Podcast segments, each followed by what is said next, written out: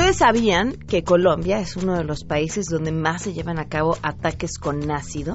Vamos a platicar con Natalia Ponce de León, una joven que fue víctima justamente de un ataque de este tipo. Soy una sobreviviente de un ataque con ácido. Tenemos nuestra recomendación del Club de Lectura, habrá buenas noticias y muchas cosas más. Quédense con nosotros porque si arrancamos este jueves a todo terreno. MBS Radio presenta a Pamela Cerdeira en A Todo Terreno, donde la noticia eres tú. I don't wanna know, no, no, no.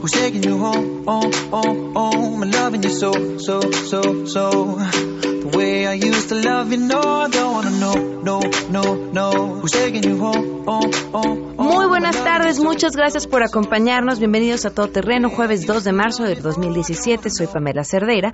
Los invito a que se queden con nosotros de aquí hasta la una de la tarde. Tenemos ahora sí variadito de todo lo que vamos a estar platicando. Les recuerdo cómo ponerse en contacto. El teléfono en cabina 5166125, el número de WhatsApp 5533329585, correo electrónico todoterreno.mbs.com y en Twitter y en Facebook me encuentran como Pam Cerdeira. Vamos una vez con la información. La Suprema Corte de Justicia de la Nación determinó que todos aquellos delitos en contra de periodistas deberán ser atendidos por jueces federales. Tras la resolución que se dio ayer en la primera sala de la Suprema Corte, los ministros otorgaron un amparo a un comunicador que fue víctima de abusos de la autoridad y lesiones por parte de servidores públicos del municipio de Selle, en Yucatán. De acuerdo con la información recabada por los jueces que llevaban su caso, la agresión se dio en 2014 y ahora el asunto ya no quedará en las salas de justicia estatales. Esta determinación pone a los periodistas en una situación excepcional respecto de la mayoría de las personas contra las que se cometían delitos mientras realizan sus labores. Los periodistas pueden ejercer sus funciones mediante una gran diversidad de canales de comunicación, privados o públicos, impresos o radioeléctricos, digitales o de imagen, que pueden desempeñar su tarea de manera independiente o asociada y de forma permanente y habitual. Así lo expresaron los ministros de la primera sala. Informó David Rodríguez. Gracias. Grupo Televisa confirmó que conjuntamente con algunas de sus subsidiarias ha sido declarada por el Instituto Federal de Telecomunicaciones como agente económico con poder sustancial en el mercado de televisión y audio restringidos. Sin embargo, Grupo Televisa consideró que la revisión de la resolución original del IFT es inconstitucional y no cumple con los lineamientos del tribunal colegiado, por lo que promoverá los medios de defensa a su alcance, aunque la compañía defenderá su posición vigorosamente, no es posible asegurar cuál será el resultado. Para Noticias MBS, Citlali Sáenz. Gracias, buenos días. La Secretaría de Protección Civil de la Ciudad de México informó que el incendio forestal registrado en la zona conocida como Pico del Águila en el Cerro de la Jusco ha sido controlado. Al menos 100 bomberos de diferentes estaciones, así como personal de Corena, trabajaron durante la madrugada y esta mañana para evitar que el fuego se propagara a otros puntos. De acuerdo con informaciones de la Secretaría de Protección Civil, la afectación o el incendio se estima en 70 hectáreas en los parajes conocidos como Joyas Grandes, Lomas del Caballo y Cruz del Marqués, entre otros. El incendio inició anoche, por lo que habitantes de los pueblos de los Ajuscos dieron aviso a los servicios de emergencia de la extensión de dicho incendio, por lo que personal de protección civil y bomberos se trasladaron a ese lugar. Debido a la magnitud de la conflagración, no fue posible sofocarlo durante la noche, por lo que esta mañana se sumaron más equipos de bomberos para lograr dicho objetivo, informó Juan Carlos Alarcón. La Secretaría de Finanzas de la Ciudad de México realiza un subsidio del 100% a los capitalinos que paguen el impuesto sobre tenencia o uso de vehículos antes del 31 de marzo, siempre y cuando sean personas físicas o morales sin fines de lucro, el valor del vehículo no exceda los 250 mil pesos, no cuenten con adeudos y se realice un pago de refrendo por 499 pesos. En un comunicado indicó que también quedarán exentos quienes hayan adquirido vehículos modelo 2017. En la página web www.finanzascdmx.gov.mx los contribuyentes pueden obtener el formato para pago y confirmar la aplicación del subsidio a la tenencia y revisar la situación fiscal del vehículo y conocer los motivos por los cuales son acreedores o no a este beneficio fiscal. Después del 31 de marzo de 2017, los contribuyentes que no cumplieron con los requisitos para obtener el subsidio deberán cubrir el monto total de la tenencia con actualizaciones y recargos, así como el monto del refrendo. Reportó Ernestina.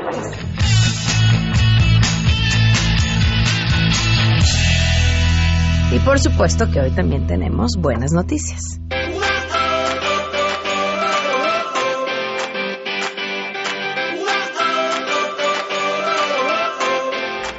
Son estudiantes son estudiantes todos los días, los portadores de buenas noticias. Qué bueno que tenemos ahí nuestras esperanzas puestas. Estudiantes de la Universidad del Valle de México, ellos desarrollaron un sistema de construcción para edificar casas con materiales sustentables, que son 60% más económicas que los tradicionales. Todo esto a través de un sistema de cargas con vigas de acero y losa, las cuales se rellenan en bloques sustentables elaborados con PET y caucho, sustituyendo así el concreto y eliminando los castillos y cimientos de cemento. Cabe señalar que este tipo de paredes no necesitan ningún adherente entre muros divisorios, lo que permite adaptarlos en diversas formas y usos para hacer montajes rápidos y seguros. La elaboración de tabiques y planchas sustentables se, hace a través de triturar el PET y el caucho, que se mezcla después con un adhesivo químico hecho a base de fosfato y finalmente se inyecta el plástico en unos moldes especiales para elaborar los bloques. Y escuchen esto, los bloques son fabricados en diferentes medidas, así como tabiques circulares para evitar realizar cortes en las esquinas e incluso los pueden fabricar de colores. Estos emprendedores recordaron que algunas de las ventajas que ofrece EcoBlocks es que las edificaciones son termoacústicas, por lo que además de reducir el sonido, disminuyen el uso de aire acondicionado y calefacción. Los universitarios dicen que para la elaboración de un EcoBlock se utilizan 60 gramos de material reciclado, perdón, 600 gramos de material reciclado. Por lo tanto, en la construcción de una casa se pueden utilizar hasta 6 toneladas de PET y desechos de llantas. Actualmente esta marca y el sistema de carga diseñado se encuentran en un proceso de patente y de incubación dentro de la incubadora de negocios de la VM. Pues felicidades a estos estudiantes. Vamos a ir a una pausa y les aviso de una vez, viene Dan Serret con el club de lectura, entonces saquen una plumita, el teléfono, sí, una plumita, me oí tan, ¿qué? Noventera, ¿no? Saquen su teléfono para apuntar el libro que va a ser parte del club de lectura de este mes. Queremos conocer tus historias. Comunícate al 5166-1025. Pamela Cerdeira. A todo terreno. Donde la noticia eres tú. Volvemos. Pamela Cerdeira está de regreso en A todo terreno. Únete a nuestra comunidad en facebook.com. Diagonal Pam Cerdeira. Continuamos.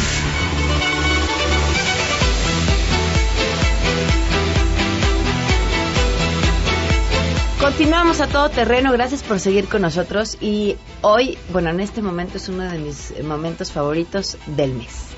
Ya está con nosotros nuestro promotor de la soberanía electoral nacional, CEO, CFO, director y todólogo del Club de Libros, creador, fundador, eh, tesorero, todo nuestro club de lectura. Dan Serret, ¿cómo estás? Bienvenido. Hola, muy bien, pues con mucho gusto estar aquí contigo. Justamente también es un gran día eh, al mes venir aquí para recomendar un libro con tiempo. En general he traído libros largos. Este en específico es un libro, digamos, con muchas páginas, aunque no es un libro largo.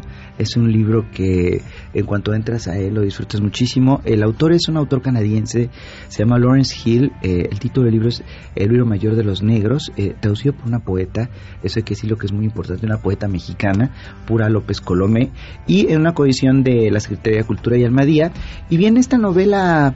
Es que fue la que nos dejaste el mes pasado. que fue la del mes pasado, eh, me pareció importante no solo porque es una extraordinaria obra literaria, sino también porque eh, nos hace entrar en conciencia quizás con algo, como tú decías cuando la presenté, que sigue sucediendo como es la esclavitud, pero que hasta hace muy poco, es decir, 200 años, sigue sucediendo con completa impunidad y cómo la gente era casada, tal cual, eh, casada con Z.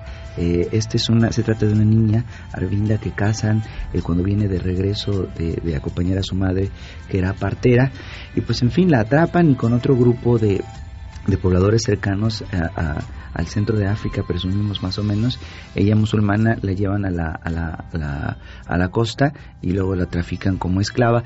Eh, creo que es un libro en muchos sentidos de esos que dice que siempre tu silla no, es mucho más cómoda cuando le estás leyendo, tu casa es más confortable, tu familia es más querida, porque se trata Sí. justamente de alguien que arrebatan todo lo que tiene ella siendo una niña, incluso en ese periplo de, en, que, el que van al mar. Ella tiene su primera menstruación a los 10, 11 años. Y eh, una cosa brutal que creo que podemos rescatar quizás para dejar aquí la recomendación es que una cosa que les hacían a los esclavos, a los seres humanos, era desnudarlos luego, luego, para quitarles su identidad y cualquier oportunidad de, de correr. Me recordaron a los nazis que una de las cosas, las primeras cosas que hacían con los prisioneros era a las mujeres raparlas, también como un acto de, desnudarlas, de quitarles el la autoestima. Y eh, quizás sería una cosa muy importante es que ella dice, los blancos, los Totsu, que así los llaman ellos, eh, tienen una mirada vacía, porque se, son capaces de hacernos cosas terribles, matarnos, agarrarnos a golpes, violar a las mujeres, eh, todo lo que haga falta viéndonos a los ojos. Y ella dice, y por lo tanto sus miradas están muertas, porque si tú cuando ves a otra persona no te ves a ti mismo, eh, no estás vivo, ¿no? Eres una persona con un alma inexistente o espíritu o cualquier otra cosa que está dentro de nosotros. Justo es la cita que tenía. Claro. Apartada. Nunca he conocido una persona que llevara a cabo cosas terribles y me mirara a los ojos apaciblemente. Mirar cara a cara a otra persona implica dos cosas, reconocer su humanidad y afirmar la propia. Sin duda. Creo que en muchos sentidos de eso se trata este libro. También tiene una parte alentadora que es cuando despierta o comienza a despertar la, la, el occidente, en este caso en Inglaterra, que empieza a haber gente abolicionista de la esclavitud, que ella dice, eh, quién sabe por qué en cuanto más aboliste, abolicionistas son, más eh, halitosis tienen. Eh, pero bueno, tiene mucho sentido el humor el libro. Eh, es una novela también eh, que tiene unas grandes historias de amor. Y pues bueno, es la que hemos dejado de tarea. El libro es de Lawrence Hill, El libro mayor de los negros, por Lupas, Pura López Colomé, edición, coedición Almadía y la Secretaría de Cultura. Si se lo perdieron por alguna razón, de verdad búsquenlo es un libro que tienes que leer, que desde las primeras páginas te enamora la voz eh, con la que está escrito, es, es, es, un libro que te habla al oído, me, me fascinó. Me gusta eso que dices, eh, es una de estas novelas que uno descubre que el autor en algún momento tiene una voz, alguien que le habla al oído a él mismo y a partir de ahí construye la historia y sin duda de estas en primera persona una historia genial que sucede hace 200 años, pero bueno, desgraciadamente sigue diciéndonos mucho del presente y sigue siendo una advertencia de las cosas que quizás como sociedad no debemos tolerar, ¿no? Así es. ¿Y, el libro de este mes? El que traigo de mes es un libro, una novela nega, así tal cual, eh, de un autor brasileño, Marcelo Aquino, El invasor en Editorial Océano. Agradezco mucho, Océano, que hayan traducido este escritor. Eh, fíjate que, Qué rara es la lengua nosotros, los latinoamericanos, hispanoamericanos, olvidamos a un país gigante y maravilloso que está en Sudamérica, que es Brasil, simplemente porque hablan portugués. Y digo, lo olvidamos en este caso en específico en la literatura. Pareciera que el portugués es una lengua incomprensible o que no se puede traducir, porque leemos muy poco para la cantidad de escritores maravillosos que tienen a, estos escritores que esta novela sucede en Sao Paulo. El invasor es una novela negra, una novela policiaca. Eh, me gustaría quizás para club de lectura estaría bonito decir, eh, hay muchos géneros entre la novela policíaca, es de enigma, este, varios otros se van eh, construyendo, y la mejor siempre es la novela policíaca que inventan eh, Dashiell Hammond y Raymond Chandler, porque la novela negra, perdón, es esta donde no es importante saber quién es el asesino, sino es importante saber por qué se cometen ese tipo de asesinatos. En novelas policíacas tradicionales, pensemos en Agatha Christie, lo que sucedía es que el asesino en general era alguien loco, que no, sabías por, no sabía por qué lo hacía, era un enfermo, enfermo mental y esto lo, lo llevaba a ser un asesino. En cambio, en la novela negra decimos, no, lo que está mal es una sociedad y a partir de ahí vamos a descubrir qué es lo que está pasando. Esta novela comienza pues con una serie de socios, dos, que van a conseguir eh, hablar con un sicario para que maten al socio tercero. Eh, a partir de este problema ético que me gusta que está narrada también en primera persona y que es este personaje de alguna forma como eh, eh, eh, Crimen y Castigo de Dostoyevsky, que la primera persona que no aguanta el crimen eres tú de lo que haces, ¿no? Eso me gusta. Si te robas algo, si cometes un, error ético, si ah, tienes una falta moral, digamos, los, las personas más agredidas no son los demás, sino tú mismo. Y creo que eso supone sobre la mesa este libro, eh, que también decía es una lástima que leamos tampoco a los brasileños, porque sucede en Sao Paulo, que tiene tan cantidad de similitudes con la Ciudad de México. Una ciudad inmensa, quizás simplemente hace más calor, pero está llena de tráfico, está llena desgraciadamente también de corrupción, de pobreza. Y pues bueno, es estas novelas ricas que lees prácticamente en una sentada y es la que quise traer para el club de lectura justamente porque empezamos con Pierre Lemaitre, recuerdas, vestido de novia con una novela policíaca, una novela negra y Eh, ahora eh, Empezaste como, con- como los grandes, he de decir y ya que- de ahí ha sido Bueno, no sé. Otros sí, géneros. El, el- el mes pasado este, te pusiste a nivel de la primera. Nivel de la ¿eh? primera, Sí, exacto. la verdad es que sí. Oye, pues muy bien. El invasor entonces de eh, Marsala Aquino es el libro de este mes y nos traes regalos. Traigo tres libros de regalo que nos da Almadía. Son tres libros increíbles. pues, Los sacaron justo ahora el 14 de febrero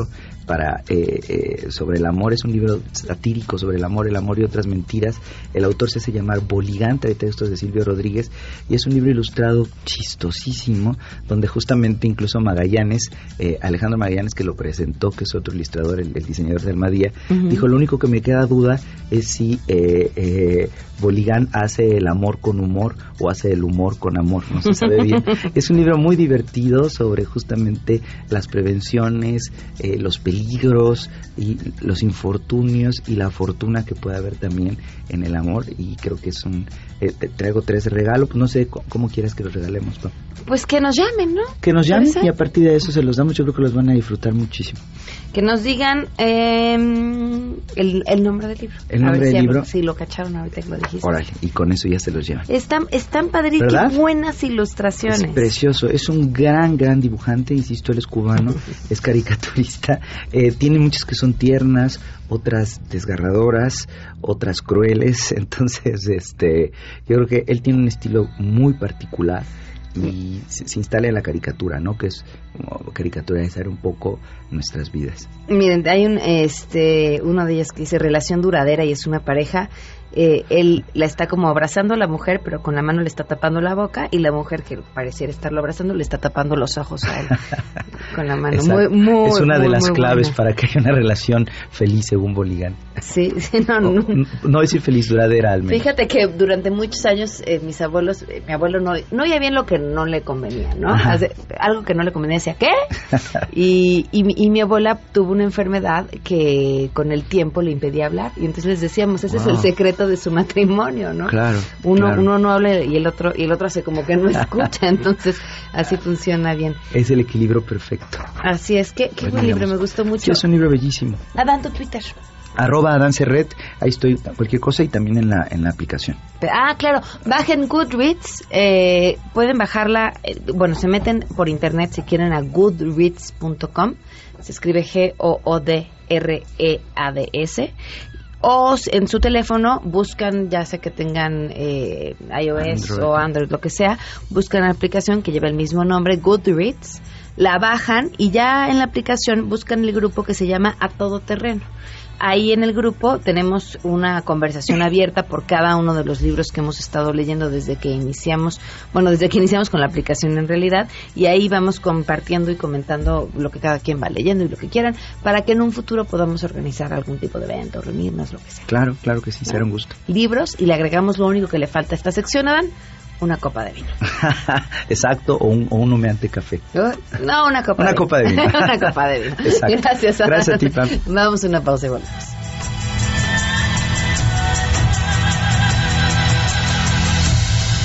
Si tienes un caso para compartir, escribe a todoterreno.mbs.com. Pamela Cerdeira es a todoterreno. En un momento continuamos. Estamos de regreso. Síguenos en Twitter, arroba Pam Cerdeira, todoterreno, donde la noticia eres tú. Continuamos. That was what you told me.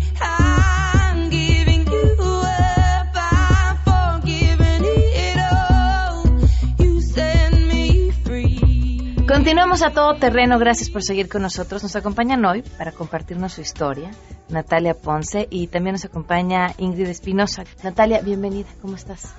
Muchas gracias por haberme invitado. Hola a todos, ¿cómo están? A ver, cuéntame tu historia, Natalia. Bueno, rápidamente les cuento, yo soy la presidenta de la Fundación Natalia Ponce de León. Soy una sobreviviente de un ataque con ácido el 27 de marzo del 2014. Desde ahí me convertí en una activista que defiende los derechos de las personas que han sido quemadas con ataques con ácido. Esto que te sucedió en el 2014, ¿en dónde fue?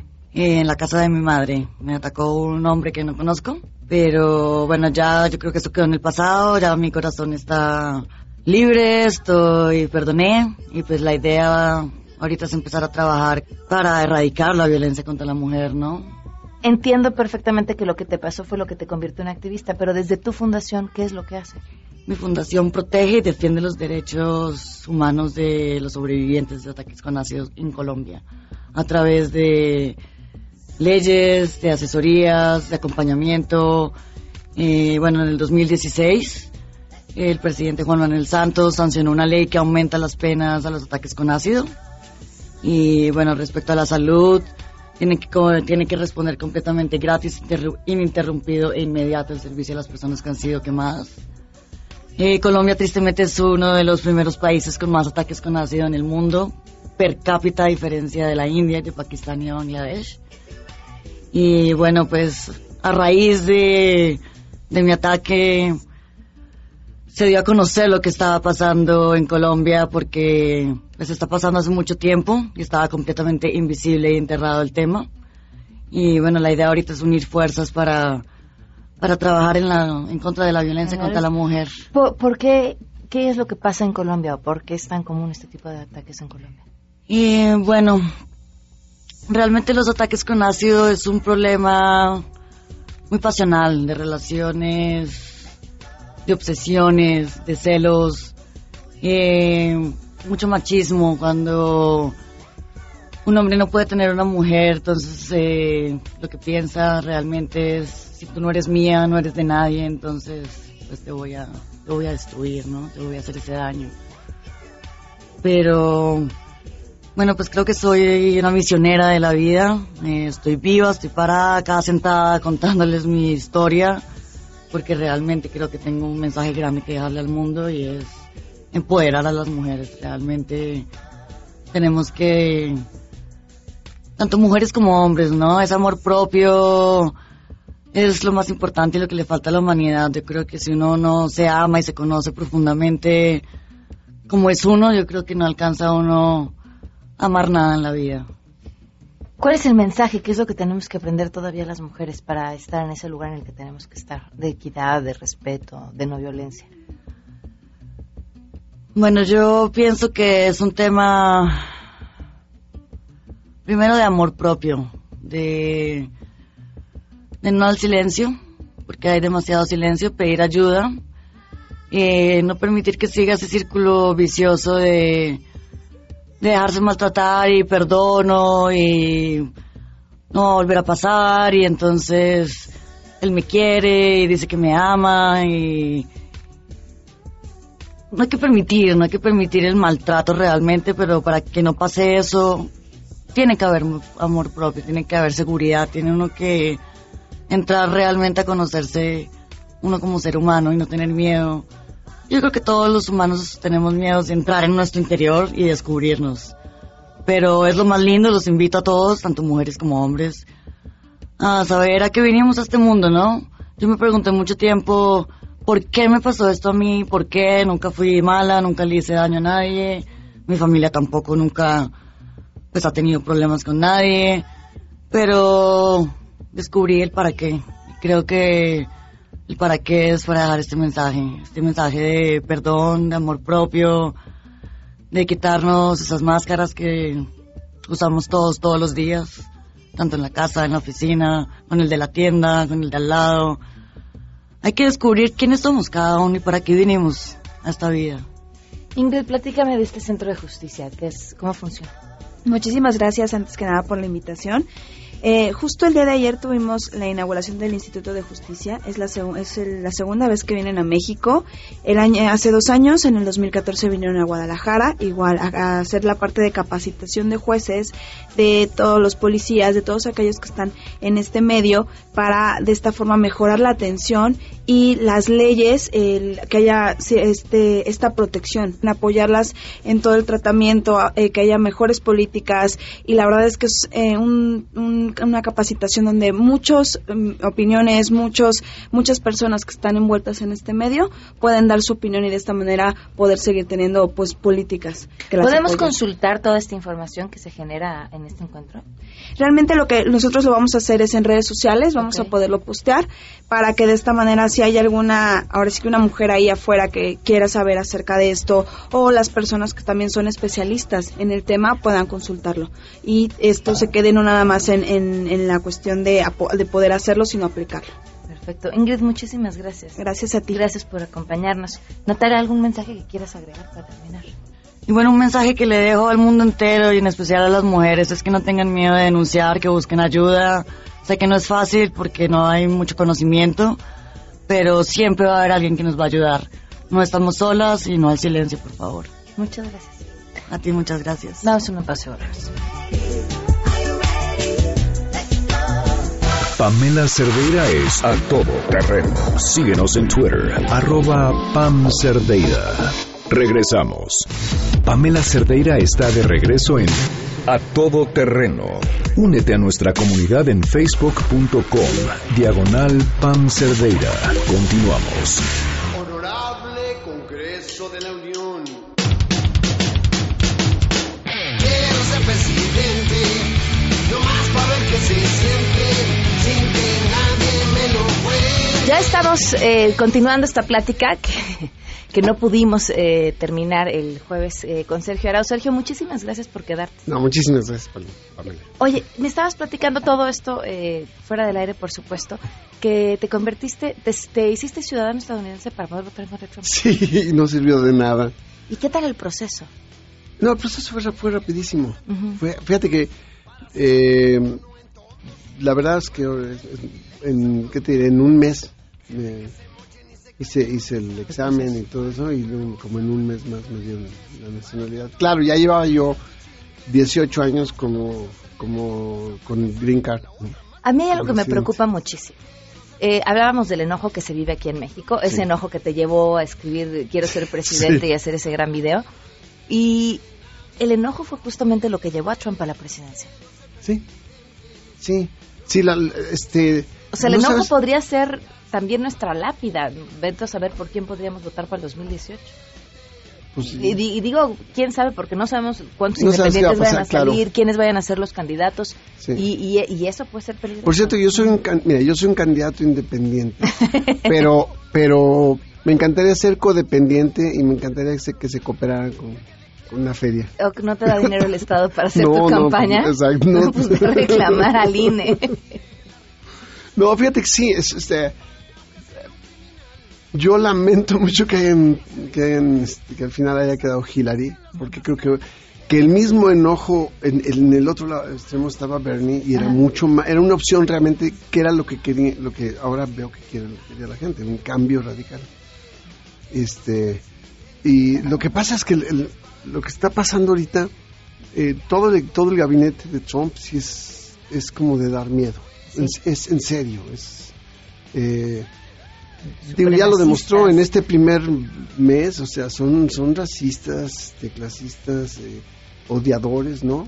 De- o sea, les parece que el mundo es de ellos. Fíjate que leyendo un libro que se llama La, la, la historia de la gente de Estados Unidos, de un, un autor que se llama Howard Zinn, este, que es como del, del otro punto de vista, eh, descubrí una cosa, en la constitución gringa comie- empieza diciendo que todos los hombres son iguales, pero en realidad, digo, en realidad lo que quiere decir es todos los hombres blancos son iguales, porque los, los, eh, los eh, colonizadores que llegaron ahí, para ellos los, cualquier gente que no fuera blanca, blanca, no era hombre.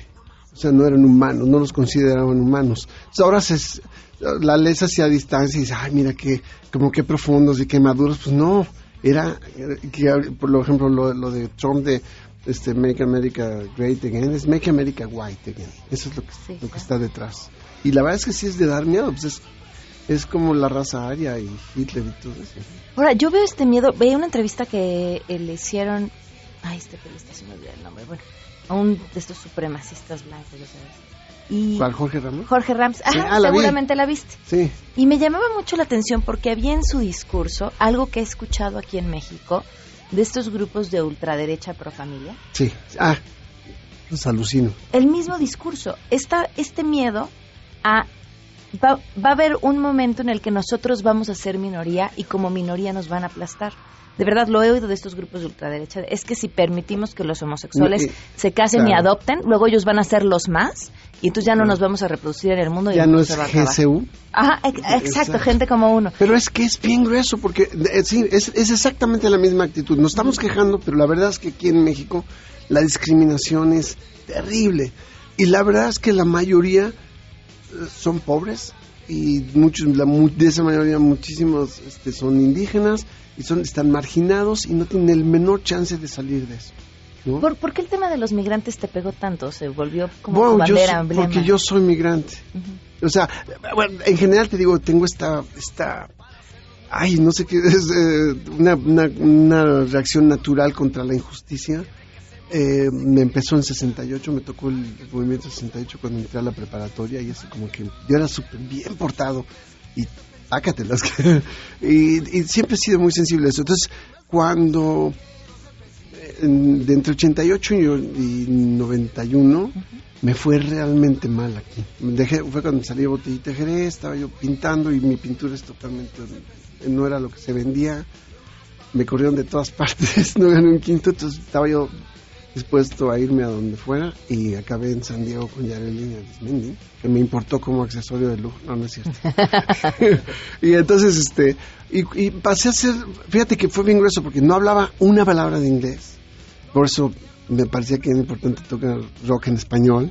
Eh, y, y por primera vez me sen- sentí una discriminación diferente a la que sentí aquí, porque pues últimamente soy urbano, eh, estudiado, ¿no? Y pues me, me sé defender. Pero allá era bien diferente, porque allá hablaba yo en español y fue un momento bien intenso. Fue un poquito como, como, como con- en el 2006 con la ley Sensenbrenner, este, porque el- era- estaba la 187 de Mm, Pete ujú. Wilson y, y estaba, había una propuesta de ley que se llamaba English On- Only, donde todo lo legal tenía que ser en inglés, no se podía hacer. Y si hablabas en español, te volteaban a ver así, ya sabes, la mala vibra, ¿no? Y entonces me estaba yo muy deprimido. Y de ahí salió, salió, salió esto de, hacer un día sin mexicanos, pero bueno, porque yo, yo pasé a ser un mi- migrante. Ok. Ahora, ¿hacia dónde vas? Este, esta serie que nos dices estás eh, planeando ver con quién transmites, que yo creo que te van a sobrar lugares donde transmitirla. Y ¿Tienes más con la promoción que nos está haciendo Trump. claro, ¿tienes fecha? No, todavía no. No, estamos, eh, eh, fíjate que lo que pasa es que es, es más complejo, eso es algo que yo nunca había hecho, lo de las series, y es más complejo, tienes que tener en el equipo, am, por lo menos un, lo que le dicen showrunner, que tiene que ser un escritor que haya tenido mucha experiencia en, en series. Ok.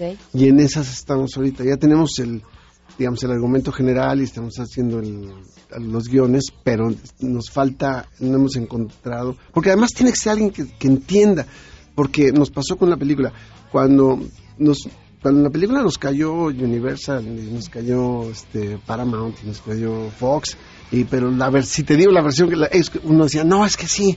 Entonces es- lo hacemos con Mel Gibson y su esposa es mexicana y entonces él no para, ella desaparece y él no para hasta que la encuentre y le dice, no, es que aquí de lo que se trata es que no nos importa dónde se van los mexicanos, nos importa qué hacen ustedes y nosotros, ¿no? Pero siempre esa, esa visión que tiene y otros dirán, y hacemos como, ¿dónde está el mexicano, no? Dicen, no, no se trata de eso, "Oh, ¿dónde está mi burrito? No, no se trata de eso. Sergio, Eso pues te deseo mucho éxito con la canción, con el disco, con la serie, con todos los proyectos. Muchísimas gracias, Pamela. Muchas Qué- gracias. Qué gusto estar aquí, qué gusto. Qué gusto enterarme. No sabía que, lo quería decir desde que me platicabas de cuando eras caricaturista. Creo que sí hay una profesión que requiere de talento y de inteligencia y, y una gran amplitud cultural. Es justamente el del caricaturista. Y bueno, se ve reflejado en todo lo que haces. Muchas gracias. Muchísimas gracias. Si tienes un caso para compartir, escribe a todoterreno.mbs.com. Pamela Cerdeira es a todo terreno. En un momento continuamos. Pamela Cerdeira regresa con más en A Todo Terreno, donde la noticia eres tú. Marca el 5166125. La reflexión a todo terreno. con Lucía Legorreta. Querido público de A Todo Terreno, hoy hablaremos sobre este tema, si tú cambias, todo cambia. Seguramente has escuchado en diversas ocasiones este dicho, si tú cambias, todo cambia. Pues es totalmente cierto y veremos el por qué. En nuestras manos está decidir nuestras expectativas y el tipo de relación que establecemos con el mundo, lo cual acaba definiendo en gran parte cómo será nuestra vida. En un nivel inconsciente, nuestra mente guía nuestros actos para ayudar a aquello que creemos que sucederá y que puede hacerse realidad. Por ejemplo, aquella persona que está convencida de seducir a alguien o de realizar una venta tiene una probabilidad mucho mayor que quien tiene la expectativa opuesta. ¿Qué es lo que sucede? Nuestra conducta está condicionada por lo que prevemos que sucederá. El vendedor actúa con una serenidad y convicción que dan la confianza necesaria al cliente para aceptar el trato, mientras que quien se programa esperando el fracaso actuará de forma dudosa y nerviosa. Hay muchas personas, y piensa si eres una de ellas, que no ven satisfechos sus deseos, que viven un proyecto fallido tras otro, que a pesar de hacer terapia, leer libros y asistir a seminarios, sienten que están como al principio. Llegan a pensar que tienen mala suerte, que les falta algo que los demás tienen. En el fondo, lo que tienen estas personas son las llamadas creencias limitadoras, que están en nuestro inconsciente pero muy activas y se presentan en pensamientos como no merezco que las cosas me vaya bien, si lo consigo los demás me envidiarán y perderé su aprecio. No obstante, si tomamos conciencia de ello, tenemos la oportunidad de cambiarlos y de este modo dar un giro a nuestro destino. Hay dos maneras de abordar nuestra existencia. Ver nuestras carencias, es decir, aquello que nos falta, o en clave de oportunidades, aquello que se nos ofrece. Dependiendo de dónde fijemos la mirada, estaremos facilitando que suceda una u otra clase de cosas. La buena noticia es que podemos construir nuestras propias expectativas, y no solo confiando en nosotros mismos, sino también en la disposición de los demás para colaborar con nosotros y ayudarnos en nuestro camino. Esta actitud de autoboicoteo es inconsciente, por lo que basta con darnos cuenta de que operamos a través de ella para darle la vuelta a nuestra programación. Solamente tú puedes dominar tus pensamientos, por lo que tienes el control de tu vida. Si quieres cambiarla en el plano exterior, solamente tienes que ponerte a trabajar para cambiar tu interior. Resumiendo, para aumentar la calidad de nuestra vida, hemos de empezar cambiando el escenario de nuestros pensamientos y nuestros actos en lugar de perder tiempo y energía señalando cuáles son los enemigos o tratando de cambiar a los demás. Soy Lucía Legorreta, presidenta nacional de CEFIN, Centro de Estudio y Formación Integral de la Mujer. Puedes encontrarme en www.lucialegorreta.com o en Facebook Lucía Legorreta. Muchísimas gracias. Technologic. Technologic. Technologic. Buy break it, trash Ahora sí, dichosos los oídos que te escuchamos. Andrés Costes con la tecnología. ¿Cómo estás, Andrés? Muy buenas tardes. Hola, Pam, buenas tardes. Hoy les voy a hablar un poco de nostalgia. Algunos recordarán que Nintendo o Mattel hicieron algunos guiños a, a nuestra infancia o a juguetes de los años 80. Y esta vez Nokia recientemente presentó su teléfono 3310.